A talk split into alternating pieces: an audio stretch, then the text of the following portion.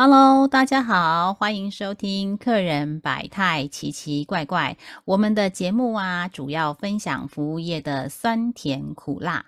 客人百态奇奇怪怪是由我 Joyce 以及 Ada 来开讲。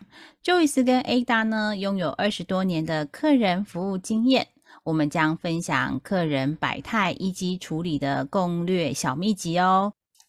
大家好，我是 Joyce。大家好，我是 Ada。嗯，Ada，我们上一集啊，其实讲到了这个好服务跟坏服务。那我们分享了一个，嗯，我认为没有呃服务被我服务觉得服务到位的地方。那我今天想来分享的是，呃，我认知当中的好服务哦。嗯，其实我呃大概是两千零九年的时候从台北转调到南部来服务哦，所以呃，好，先不用算日期。对，然后我们还是会有南北跑的状况嘛？大家知道，说我先前呃是担任这个讲师的工作，那所以我们就是北中南都是还是要照跑，只是说那时候我们从呃台北总公司，然后我申请转调到南部，那那时候呃刚到南部的时候，我们经常啊就是从高铁站，然后呢要搭车到这个。这个高速公路末端，也就是我以前上班的地方哦，就是渔港路，有听过吗？渔港路没有哎，对，就是在前镇区，就是在左呃那个那个高雄的前镇区，差点讲成左营区。好，对，渔港路，渔港路听起来就好像很就是它就是一条路，然后都有在卖海鲜的感觉。可能以前是，以前应该是，但是后来呃，但它的呃那个。呃，那个高雄港已经很近了，就是风向不对的时候，你你还可以闻到那种鱼腥味的味道。好好好好好，对，风向要看风向，还还是有有一点点。那其实我们离前镇渔港其其实是蛮近的一个地方。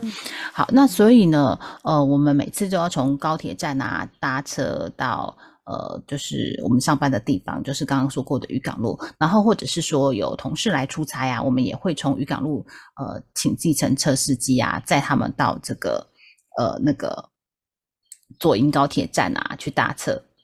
那相对于就是说呃捷运啊，呃你你知道哈，二零零九年虽然那时候。高雄市政府已经有了捷运，但是捷运出来的地方还是挺荒凉的。那经过这十多年的变化，的确是有比较热闹一点。但当时候出来就是觉得，这是捷运站的外头嘛，就是很荒芜。对，你就觉得好像会有那种芒草长出来的那个感觉，然后，然后那个风还会瑟瑟的这样吹的感觉，很傻逼戏呢，就是很傻真的，真的，真的，这当时候我一来到高雄的第一印象，尤其是在，呃，我好，我先扯远一点哈，尤其是那时候啊，我们我住在那个，呃，这个高雄搜狗附近。高三多三多路的搜狗附近，然后有一次我就是去台北比较晚回来，大概九点多到左营高铁站，然后那一天我就搭了捷运到三多捷运站出来之后，我想说，以前我们在台北的夜生活，对不对？你你只要到那个搜狗后面，虽然百货公司打烊了，就是那个地摊厂的开始，对不对？然后就很好逛啊，超好逛的。结果那时候出来的时候。我我以为我出错站了，你知道吗？旁边整个是暗的，然后只剩下那个那个啊，就是楼，就是那种什么回廊的那种灯，有没有？就是那种廊道里面有灯，其他就很暗，然后也没什么车。我说天哪，这个是我印象当中的都市吗？的夜生活吗？好。所以那时候为什么？对，为什么我们一定要搭计程车的？这样好。那这个计程车司机呢？他姓黄，好，所以我们每次都叫他黄先生。那黄先生呢？我们第一次搭他的车的时候，其实是呃没有预期的，就是第一次我跟他搭上他的车，是从呃左营高铁站要回到前镇，然后就正常跳表嘛，哈，跳表。对。那你觉得这个路程大概要跳多少钱？让你感觉？我完全没概念呢。但是如果你说那种荒芜，然后到你住的那个地方，我觉得是不是要三百块、三百五啊？好，到公司，好，到公司就是前镇渔港路那边的公司，哈，大概跳起来会是四百一十到四百一十五，有时候到四百二，因为要看有没有塞车，哈，大概就是四百多块，嘿，大概不超过四百二十块。其实这样的金额对于都会区来讲算是多的，因为我们都搭短程搭习惯了。对对对对对对对。对，好方便的话会搭短程，好，嗯，那所以金额算是蛮高的。那我第一次搭计程车的时候，他就说：“哎，那个小姐尾数不用算。”好想说：“哦，尾数不用算，那就拿出四百块啊，因为跳四一五嘛，那我就拿出四百块，嘿，然后他还找我钱呢。我就说：“不是尾数不用算吗？那你为什么还找我钱？他找我五十块，所以这一趟来回，在这单趟这样多少钱呢？哎，数学不好，对不对？三百五十块。”可是他为什么是说尾数啊？是什么意思？他就说用尾数，我不给你贴呢。然后想说哦，尾数没有，因为四一五，我想说尾数不拿就是四百。嘿，他说没有没有没有，去掉。对，我想说应该是这样。结果拿了四百块给他，他还找我五十块，他就拿了我三百五十块。所以等于你没有夜间加成就算了哦，你没有夜间加成，他还优惠给你哎。对。然后就收我三百，我就说哦，那个名片一定要跟他拿一张，你知道吗？嘿，然后就会说，哎，那呃，我们如果平常可以叫车吗？他说可以啊，可以啊。如果你们早上很早叫的话，我就住在前镇附近而已，你叫我就过来。嘿，啊，如果远一点，你可能就要提早叫，因为我都是在固定在左营高铁站排班的。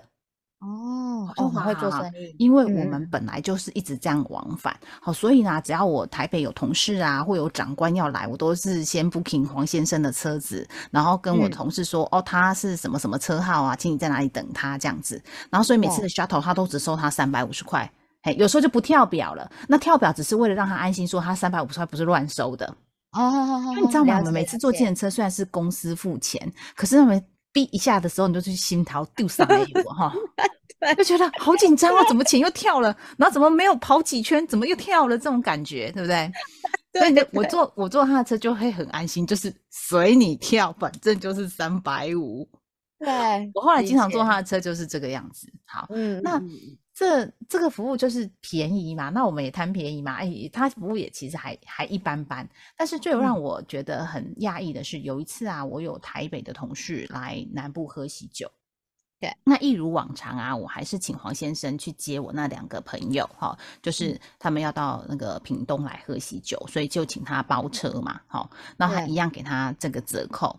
那呃，他们那天就要呃往呃就是要返回。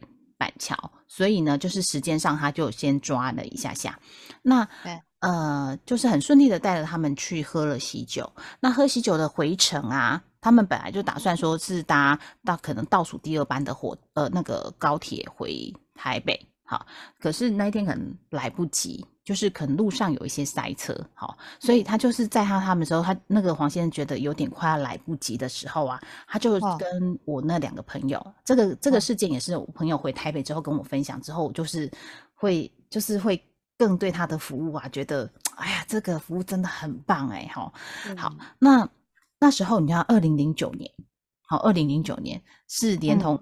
就是手机 A P P 的呃风行度还没那么高哈，所以呢，等到你塞车的时候，你也不能透过手机呀，用信用卡支付 啊，用 Apple Pay 用什么 Pay 的方式去买票啊，完全是没有办法的哦。对对对，好，那黄先生已经感受到后面那两个我那个朋友的一个紧张度，他就说：“哎呀，没关系啦，嘿，没关系，嘿，那个这样好不好？”哎，那个，我现在哈，你们现在只应该是只能赶到最后一班，而而且可能会坐不上的状态，因为如果再这样塞下去的话，哈，那还是说我请我太太，她因为她也在那个左营高铁站排班，哈，那我请她先帮你买两张到板桥的票。可是如果我们压，我们就是没有赶上的话，你们要去退票，然后要还我二十块。哦哦哦哦，因为那个退票手续费是二十块钱嘛，我会帮你做退票，但是你要多付，就是付那个差差价二十块给他嘛，我觉得合理啊，他连那个尾数都都已经优折折给你了，对不对？然后他还帮他们想办法，对对，他就说，那我请我太太现在先去帮你买票哈。啊，如果真的就是我们就压线，就是你们到门口，就是我一下车就拿着票往那个闸票口冲，有没有哈？然后然后跟那个那个站站站台的那个小姐说一下，她应该会让你赶进去的，因为是最后一班哈。对，因为末班车了。好，然后啊，不然就是他还有想到第二方案，说如果真的哈，万一啦哈，我是说万一哈，如果我们没有赶上，哎，没有赶上的话，那。这样好了，反正我们那天就住高雄了，啊，我帮你找一下一个，就是也不会太贵的哈，不会太贵哈，然后又觉得应该是蛮干净的，我我有朋友住过的哈，就是不会太贵的那种旅宿，嘿，就是商务旅宿的那种，我送你们去。啊。你如果隔天台北有事的话，你再搭第一班哈，嘿，啊，你也可以叫我哈，啊，或叫那附近的人都可以，第一班车你再回台北这样子哈，你觉得这样可以吗？当然，我朋友当然是说好啊，先冲冲看，如果真的不行。你也没有车了，难道他们 难道叫他们住在左营高铁站吗？然后因为那时候我在我在搜狗那边有租房子，但是就是很小嘛，没办法没办法住那么多人，当然要窝一晚也是可以的，就大家睡地板这样子。然后好，他就这样跟他讲，然后结果那一次还蛮 lucky 的，就是他买了票之后，真的就是那个黄先生的太太就是在那个那个 station 哦，就是那个那个就下车的那个。对对对对对对，那个那个月台嘛，就是下车的地方，然后交接就是票拿给他，他们两个拿的票就错 一个状态，然后顺利搭上车，所以他没有用到 Plan B。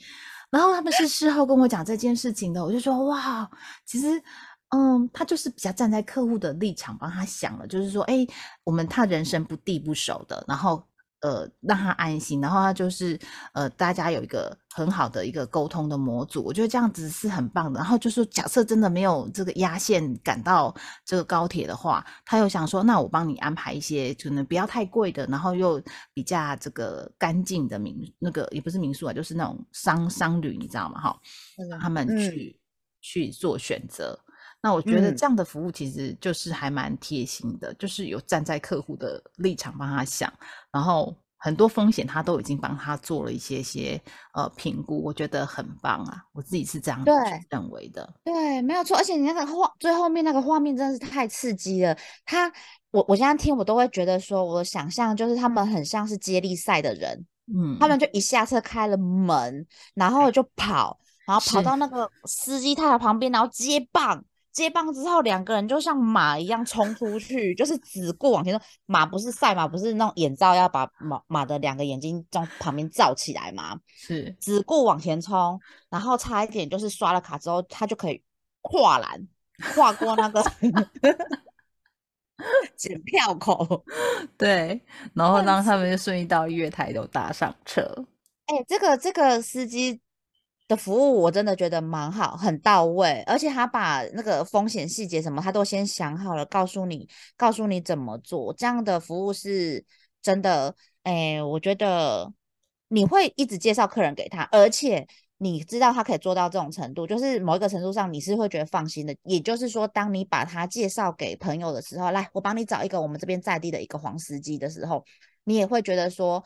第一个，你不用担心他服务不好；第二个，你会觉得有面子，因为你的朋友到台北的时候，他跟你说那个司机服务超好。虽然你跟那个司机也只是这种点头点头坐车之交嘛，坐车之交是什么？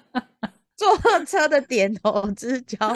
可是你心里就会觉得说，哎，我介绍的真的真的很不错，这样子。对，你看到像到现在哦，我现在已经离开职场了，然后有时候我要回娘家，我不想开车到。停高铁站要停个五天也蛮多钱的哈，所以我都会叫他的车来这边帮我做小头，嘿，所以就是他也都还蛮愿意的，我就觉得还还蛮棒的，对，很棒很棒。然后就是讲到这个，让我想到另外一个类似的，呃，他们都是计程车。嗯，但是它这个是因为你知道我们住的听众朋友也知道，因为我住的地方是比较乡下嘛，我的我们是云林小古坑，然后云林小古坑旁边就会有一些，比方说更山上的华山啦、眉山啦，或者是哦那个眉山不好意思，那是彰化呃那个那个嘉义的哈，吗？哦嘉义嘉义，对，然后还有像伦贝啊、甜心这种，就是又在我们周遭的这种小更小的那种村庄这样子，嗯，那其实。